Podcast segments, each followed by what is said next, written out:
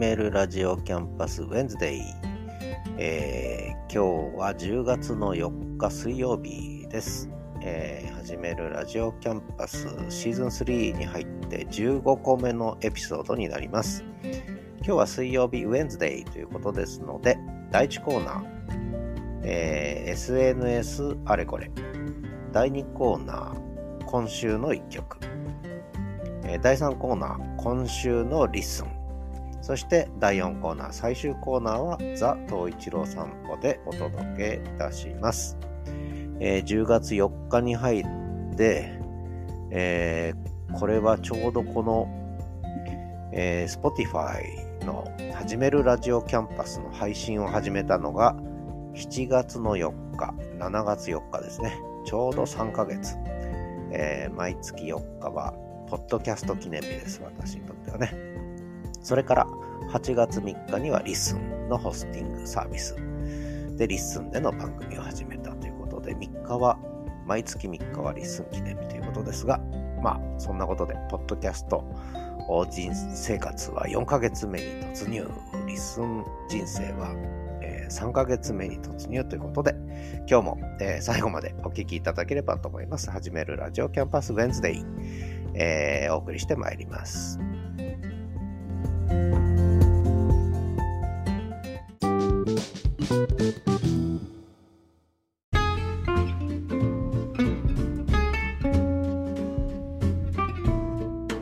始めるラジオキャンパスウェンズデイ10月4日になりました。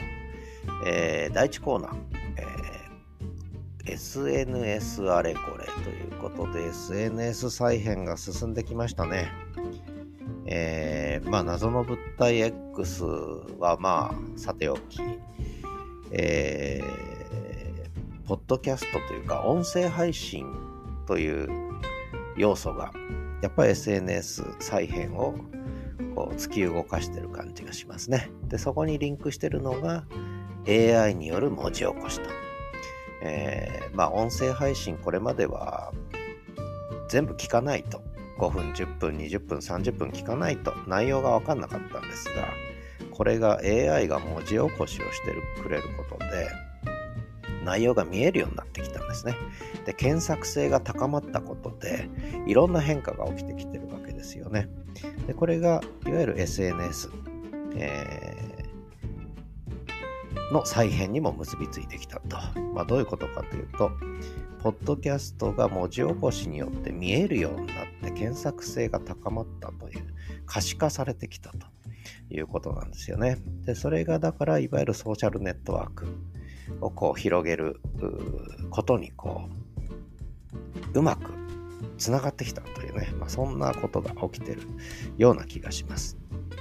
で、えー、まあ、第3コーナーでは今週の LISTEN ということで、 LISTEN の話はまたさせていただくんですが、えー、そんな、えー、文字起こし、そして、ポッドキャストの SNS 化という流れの中で、Spotify、ね、今一番え、利用されているプラ、えー、ポッドキャストのプラットフォームになりつつあるわけですが、この Spotify も文字起こし機能を始めるということになったわけですよね。で、これがやっぱりどう展開するのかね、ちょっと楽しみですね。で、Spotify は、まあこれ Spotify からちょうど配信してるんですけれども、あの、いわゆる感想が書けるんですよね。Spotify のプラットフォームは、えー、番組に対する感想が書ける Q&A ということで、それから投票機能っていうのがあって、票を入れれるんですね。良かったとか悪かったとか。これ、まあ、えー、配信してる人があの設定できるんですけども、まあ私もちょっと使わせてもらって、ね、えシーズン3も第2サイクル入りました。つったら頑張ってに1票入れていただきました。どなたかわかりませんが、清き一票ありがとうございました。えー、まあそんな感じで Spotify はやっぱり文字起こしも始まるし、いわゆる SNS 的な機能がね、やっぱりあるわけですよね。ここがこれまでの Apple Podcast とかとは違うわけですね。でそれからもう一つ大きなニュースが YouTube と Google Podcast の統合と。で、やっぱり YouTube に投稿されていくと、YouTube は文字起こし機能、ありますし、えー、それからコミュニティ機能もありますので、やっぱりここでまた Google Podcast が YouTube Music に吸収統合されることで、ポッドキャストの SNS 化はさらに進むと。で、もうちょっと言えば、え、これは私言ってるんですが、これまで番組単位でポッドキャストを探してたのが、これからエピソード単位で検索されて聞かれる時代に入ってきたと。で、おそらく YouTube、Google 連合はですね、えー、ここで強みを発揮するんじゃないかと、検索性でね、いうのが私の、えー、一つの確信というかな、えー、ちょっと見通しなんですけどね。で、もう一つ、実はあの、台湾でも今、ポッドキャストが盛んになって、えー、ファーストーリーっていうね、ファーストっていう言葉にストーリーって言葉をくっつけたんですかね。ファーストーリーという台湾のポッドキャストサービスがかなり勢いを持っててるんですね。これはちょっと興味ありますね、私はね。とても。えー、台湾とはちょっと私、つながりもあるので、ちょっとここは少し考えたいなと、真面目に思ってますね。ファーストーリーどうなるのか。まあ、この辺も、ポッドキャスト界を、えー、ちょっと機動力とする、えー、発信源とする、え、震源地とする SNS 再編がこう、着々と進んでると。劇的に進みつつあるという、これはもう1年後、2年後には大きな変化が起きるんじゃないですかね。まあ、そんな風に思ってます。で、私もあの SNS を再開して、で、結局、ポッドキャストに行き着いたんですね。で、ちょうどこの始めるラジオキャンパスを始めたのが7月4日、3ヶ月前。今日が10月4日ですので、今日は私のポッドキャスト記念日なんですね。えー、3ヶ月目、えー、で、明日から4ヶ月目に入ると。私のポッドキャスト人生。で、そこに LISTEN というサービスが8月3日から加わったことで、さらに全面展開してるわけですが、えー、それはちょっとまあ、後でまたお話しするとして、この始めるラジオキャンパスの始まりをちょっと今日は話したいなと思うんですね。私自身がその SNS をちょっと今年に入ってから再開したんですね。それまで2年間ぐらいちょっとやってなかったんです。まあやってなかったってのは、ちょっと今回、あの、正確じゃないんですが、えー、北海道犬東一郎くんの、えー、なんだ、インスタグラムだけせっせとやってたんですけど、2年間ね。えー、それ以外はもう私の名前では、まあ、ほとんどもうやってなかったんですね、ほとんどね。で、それはやっぱりつまんなくなったのが一番大きな理由、えー、なんですが、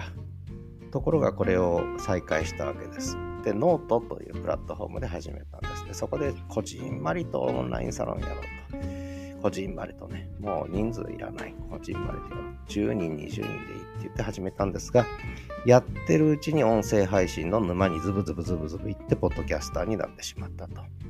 で、ここには必然性があったと私は思ってるんですよね。で、そうこう言ってるうちに、音声配信メインの文字起こしとリンクした、そして SNS 化が絡んだ形で、えー、再編が始まったということで、もうこの流れはもう押しとどめようがないし、この方向でどんどん動いていくと思ってるんで、まあ、早めに音声配信ね、始めた方が楽しいですよ。と、進めてみたいんですが、で、この話はまた第3コーナーのリスンのところでちょっとしようと思うんですが、で、ちょっと振り返って、私のこの始めるラジオキャンパスの始まり、えー、のエピソード。これが7月4日に始めるラジオキャンパストレーラーということで、えー、この Spotify でも聞けるんですけど、56秒喋ってますね。最初のポッドキャスト放送。ちょっと久しぶりに聞きました。えー、ので、これちょっとリンク貼ろうと思います。それから、えー、そのエピソード1、今のがエピソード0ね、えー、56秒しか喋ってない。で、エピソード1が始めるラジオキャンパス始めます。私がなんでその音声配信始めたか。えー、この時はまだポッド、あ、そう、なんでポッドキャスト始めたかというね、ことで、で、この番組は始めますよっていう話を25分も喋ってますね。で、その後、SNS はコミュニティ回帰し始める。SNS はコミュニコミュニティ回帰し始めるというのを28分喋ってますね。で、さらに、エピソード12個目、シーズン1のね、エピソード12個目で、必然としてポッドキャストを始める。必然、必然性の必然ですね。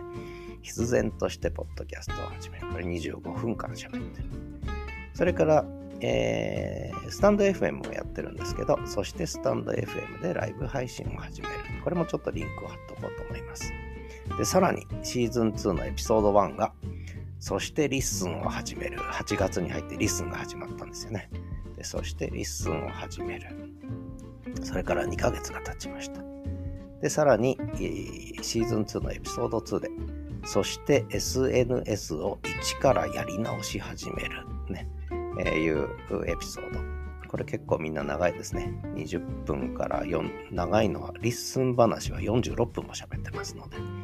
これ全部リ,、えー、っとリンク貼っときますので、あの、この始めるラジオキャンパスの始まりの歴史で、特に SNS 絡み、えー、のエピソードのリンク集ですね。2、4、6、7本。えー、お時間になるときにお聞きいただければとても嬉しく思います。で、私、まあ、今でもまだポッドキャスト初心者ですけど、えー、この頃はもっと初心者ですので、7月に収録したやつですので、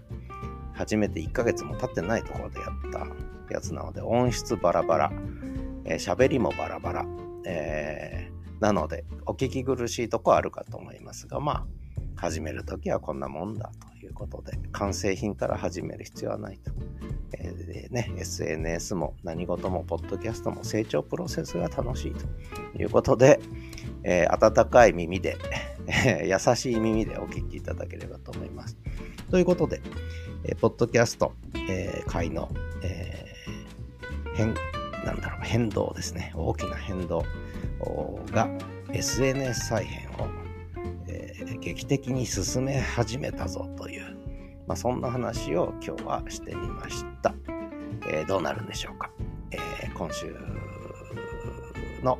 え、SNS あれこれはここまでにしたいと思います。で、え、次曲、第2コーナー曲、今週の曲なんですが、なぜかこの曲です。え、テレサ・テンさんの時の流れに身を任せ、お聴きください。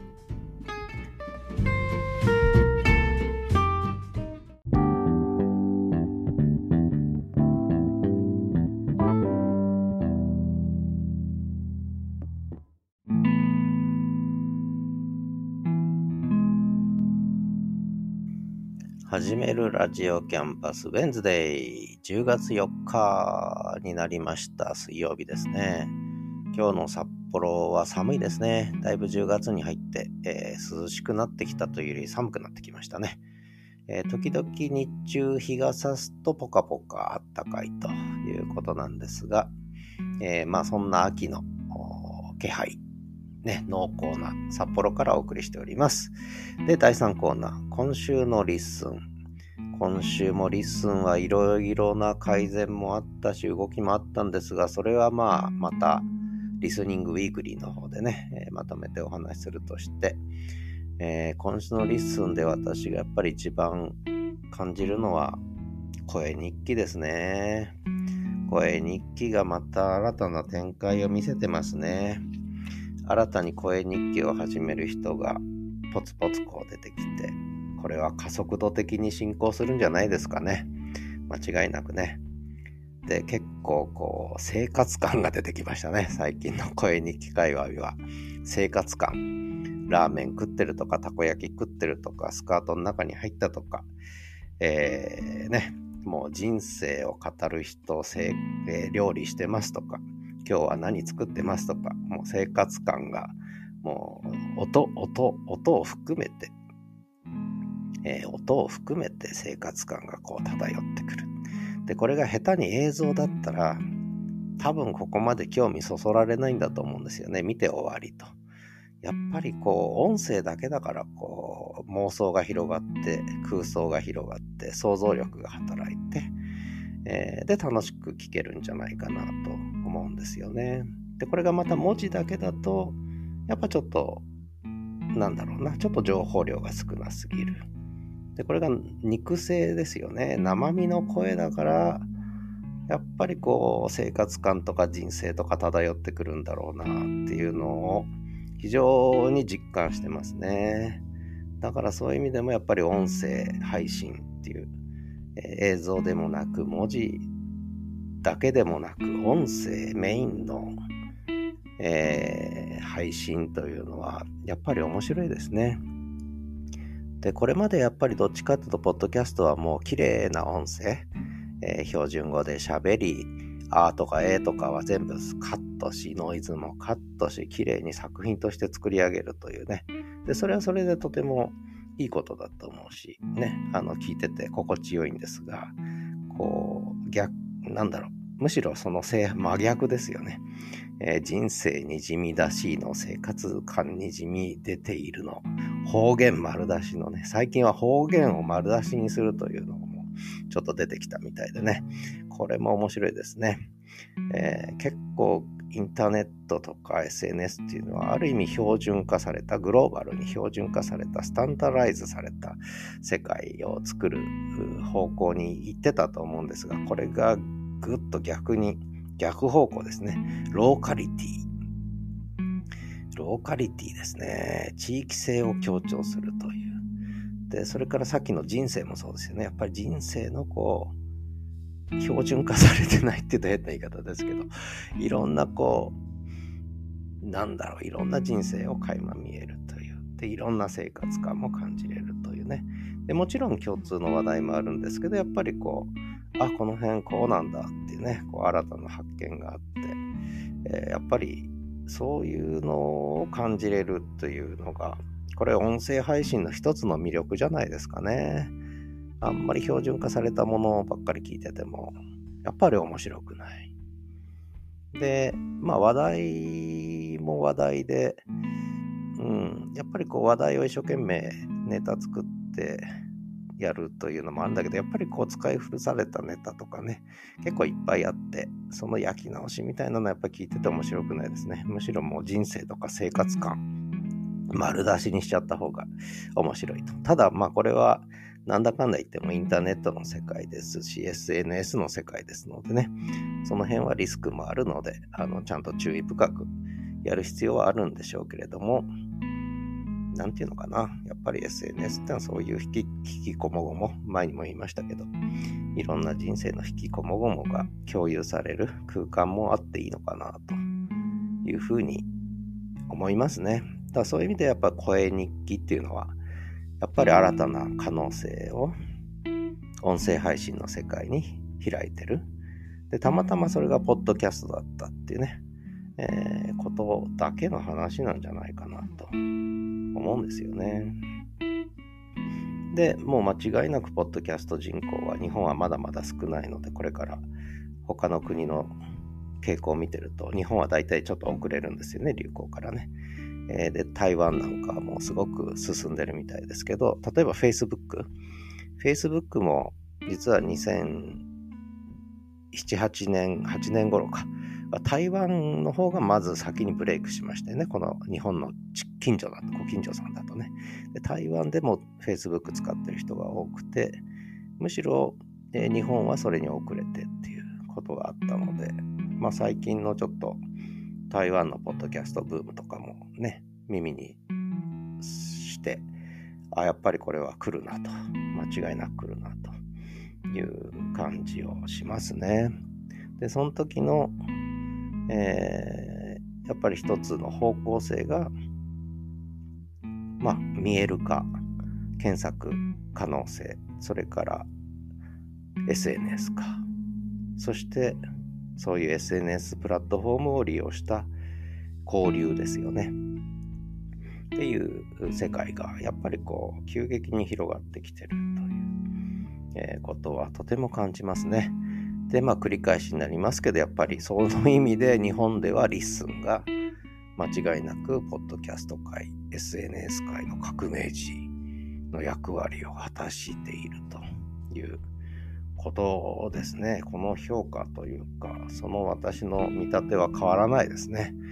えー、まあそんな感じで今週の LISTEN、えーえー、 LISTEN もホスティングサービス始まって3ヶ月目に突入とということで、えー、私はもう LISTEN をフル活用させていただいてまして、つい昨日、えー、毎月3日は LISTEN 記念日なんですが、これで始まった日は置いといて、えー、9月3日、10月3日と2回目の LISTEN 記念日を迎えてですね、えー、月刊始めるキャンパスっていうのを出してて、なんと、ポッドキャストで月刊誌を発行してるんですね。で、これの第2号を出させていただきました。月刊始めるキャンパス。ね、これがちょっと私の LISTEN 周りの、えー、最近のニュースですね。で、それ以外に先週以降、結構いろいろと、いろいろと出させていただきましたね。ちょっとだけ紹介すると、まあ、リッスンケアフリーってのは2日に1回の声日記でやらせていただいてるんですが、それ以外に、ちょっと映画と本のね、番組で、これも結構今、まめに更新しちゃってますね。えー、本当はもうちょっと間隔空けてと思ってたんですが、えー、なぜか思いついちゃうんで、で、思いつい、例えば思いつくじゃないですか。あ、この本紹介したいな、あ、この映画紹介したいなって、どうします、えー、もうその時に喋っちゃう、え、のが一番いいと思うんですよね。で、もしこれ、まあ、ちょっと昨日、おととい、別の本紹介したばっかりだしなとか思って後回しにすると忘れちゃう。で忘れないためにメモ取るんだったら吹きね喋っちゃって AI に文字起こしてもらえばいいっていう話になっちゃうんでだからやっぱり喋っちゃおうとこれはもう思いついたら喋っちゃう。思いついたら即喋る。で喋ったら収録したらアップする。アップしたら公開するともうこの循環が出来上がっちゃってるんですよね。えー、そんな形で LISTEN さんを使わせていただいているという状況ですね。で、えー、もう一つちょっと大きな、大きな大きなって自分の中では大きな動きなんですけども、これであの、第2コーナーでも、あ、第2コーナーじゃない、第1コーナーでもお話したんですけど、私のポッドキャスト人生は4ヶ月目に突入と。7月4日に始めて、8月3日から LISTEN 展開して、これで4ヶ月目に突入と、丸3ヶ月やってきたんですが、そんな中でですね、えー、 LISTEN で最初に作った番組、Listen to Me という、ね、Listen to Me ってあるんですが、これをちょっとこう Listen to Me でいろんな、それこそポッドキャストがとか SNS がどう変化するのかとかね、そもそも聞くことと書くことって何が違うのかとか、まあ、少しこう結構ネチネチといろんなことをやや原理的に哲学なんちゃって哲学的に掘り下げて喋ってきたんですが、まあ、それもちょっと飽きてきたので、えー、リニューアルしようと。Listen to me リニューアル。ね、えー、そんなことを考えて今構想がほぼできつつあるというね。ですけども、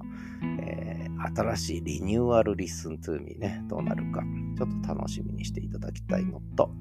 でこれはあの、えー、Spotify 配信の始めるラジオキャンパスなんですが、この番組はね、まだ LISTEN を見てない人、聞いてない人は、ぜひやっぱり LISTEN にアクセスして、えー、見てほしいですね。で、特に声日記界隈ね。で、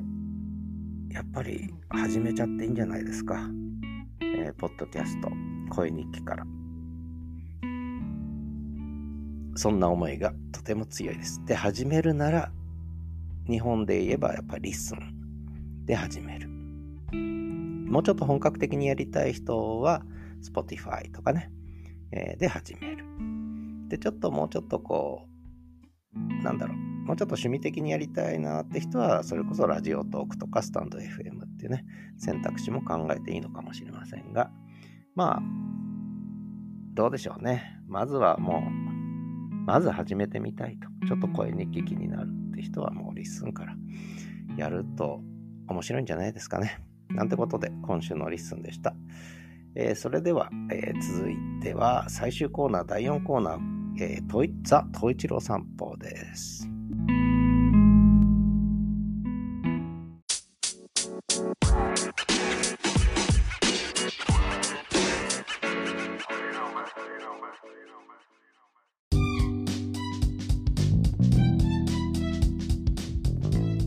始めるラジオキャンパス Wednesday 第4コーナーザ・トイチロー散歩のコーナーです。えー、今日のザ・トイチロー散歩ですが10月に入りまして10月1日の朝のお散歩。それから10月3日の朝のお散歩。でこの日はね、えー、おやつ忘れちゃったんですね、えーそれから10月4日、あ、今日ですね、えー、今朝のお散歩と、これちょっと3つ続けて、えー、お散歩をお聞きいただいて、さらにそれに続けて、えー、昨日、おとといぐらいだったかな、救急車が通ると、東一郎くん、北海道犬、遠吠えするんですね。えー、その北海道犬の遠吠えを、えー、取りましたので、それも最後にお聞きいただければと思います。なかなかこう、えー、愛嬌のある遠吠えだと思います。なかなか美声なんですよ。声がいいんですよ。えー、ぜひお聞きください。どうぞ。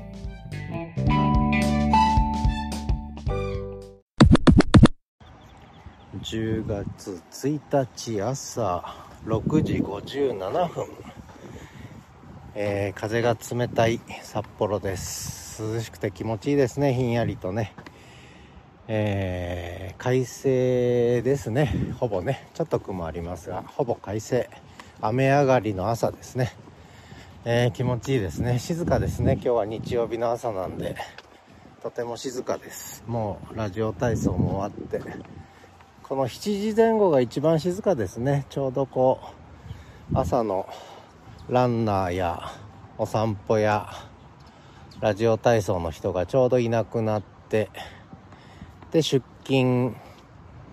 の今日は日曜だってこともあるんですが出勤タイムはやっぱり7時半過ぎぐらいからうるさくなるんでこの時間が一番静かですね。7時前後がね。ということで東一郎君は今日も快便快便快尿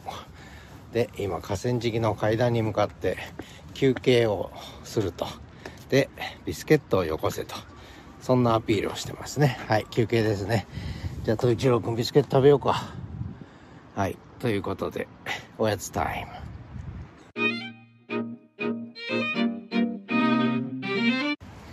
10月3日火曜日朝6時46分雨降りですね。えー、止んだり降ったり、もう止むんだと思いますが、えー、月がまだ出てますね。だいぶ欠けてきましたね。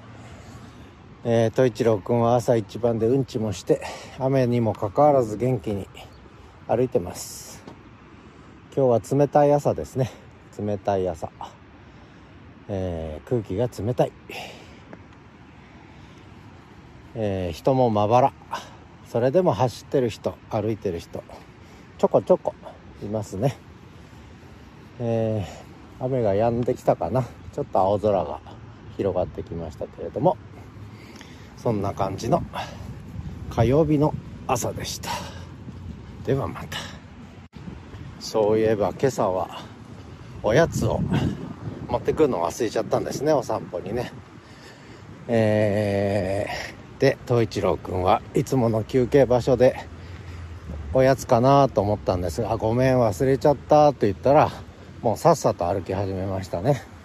えー、諦めが早い北海道犬東一郎くんでした。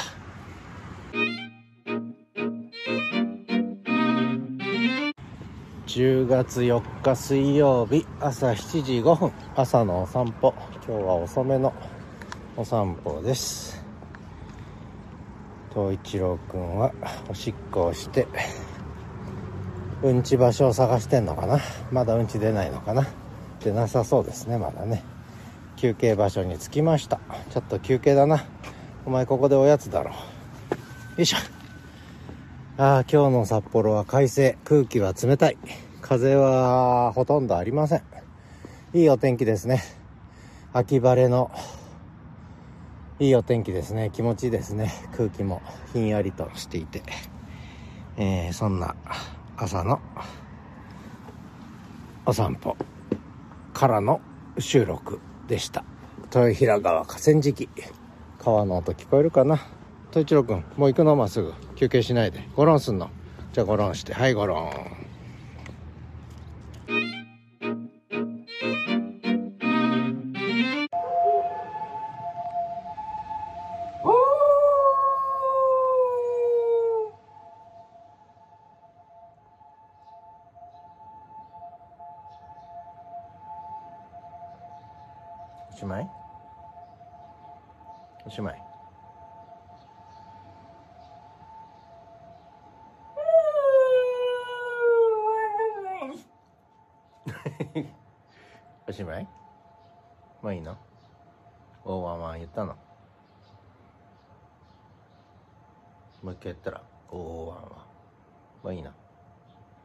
おしまいだそうです。ではまた。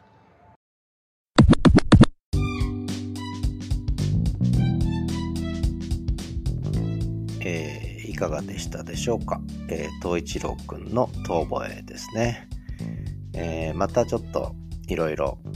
ね、えー、この間はちょっと東一郎くん喋ってるやつを喋、えー、り声を収録しましたけど遠吠えもまたもっといい美声で、えー、響かせるとがあるのでねそれもまた収録できたらご紹介したいと思います、えー、そんな東一郎くんですが今えー、最近はお散歩行って帰ってくると夏の間は1階のバルコニーじゃないや1階の、えー、ガレージ玄関先で誰か来ないかなと思ってずっと1階にいるんですけど、まあ、1階の方が涼しいってこともあるんですけどね。この時期になるともうお散歩終わるとで小学生の、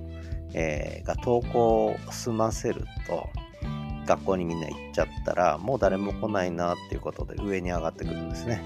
えー、自分から2階のリビングに上がってきて、で、もう2階で、えー、お昼ぐらいまでかな、え、ゆっくりと、ね、眠って、で、昼過ぎぐらいにまた、むくむくと起き出してみたいなね、そんな感じで、なんでしょう。えー、東一郎くんは、退屈なのか、えー、これこののんびりした生活が気に入っているのかね、えー、なんか毎日毎日なんでしょうね日課がはっきりしてるというか生活のペースがとてもはっきりしていて面白いですねあの午後になって、えー、ある程度経つと今度遊んでくれっつってね、遊びに誘うんですよね私のことをね。えー、で遊びに誘うサインがあって、これも面白いですね、本当に。で、えー、そろそろ時間かなと思うとおやつをおねだりに来て、えー、なかなかこう、なんでしょう、東一郎くんの動きで、こう一日の生活サイクルができてくるみたいなね、朝の散歩に始まり、夕方の散歩に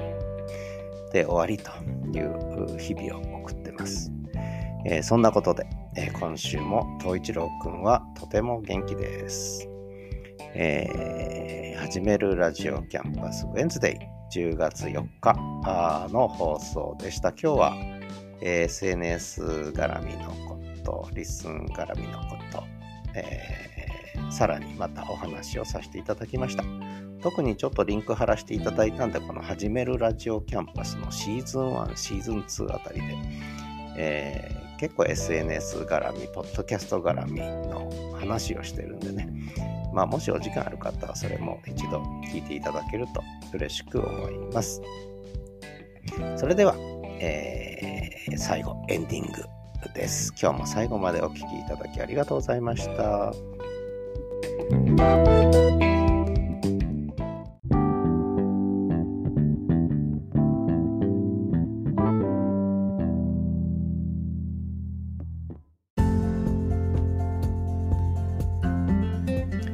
始めるラジオキャンパスウェンズデイ。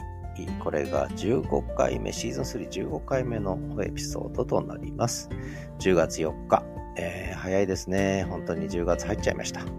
多分あっという間に11月になってしまうんだろうと思いますが、えー、北海道札幌は今が本当に過ごしやすい季節ですね。あの、とても気持ちいいです。朝晩も気持ちいいし、昼間も過ごしやすいし、えー、気候も穏やかだしね、えー、それが11月ぐらいまでかな、続くかなと思います。さて、えー、次回は10月8日、3連休の中日ですね。日曜日の朝の配信となります。えー、また3連休ですね。10月7、8、9、え、どこかお出かけになるんでしょうかね。え、そういえば私の実の娘が一人いまして、あ、今日が誕生日ですね。ハッピーバースデーですね。えー、おめでとうございます。えー、ポッドキャストから誕生日おめでとう。で、今なんか旭川になぜか来てるらしくて。で、えー、ちょうどこの3連休あたり、それこそ8日かなぐらいから我が家に札幌の、えー、ゲストハウスにお客さんとしてではなく家族として来るんでしょうね、多分。え、どうも2日3日泊まるみたいですけど、まあそれもちょっと楽しみにしてますと。そんなわけで、え、10月も、え、3連休ありますが、3連休終わるとあっという間にまた10月終わっちゃうかと思いますけれども、えー、いい季節ですのでね、えスポーツに美味しいものを食べる食欲に、さらに旅行もね、この時期いいと思うので、札幌でお待ちしてます。ということで、今日も最後までお聴きいただきありがとうございました。ではまた。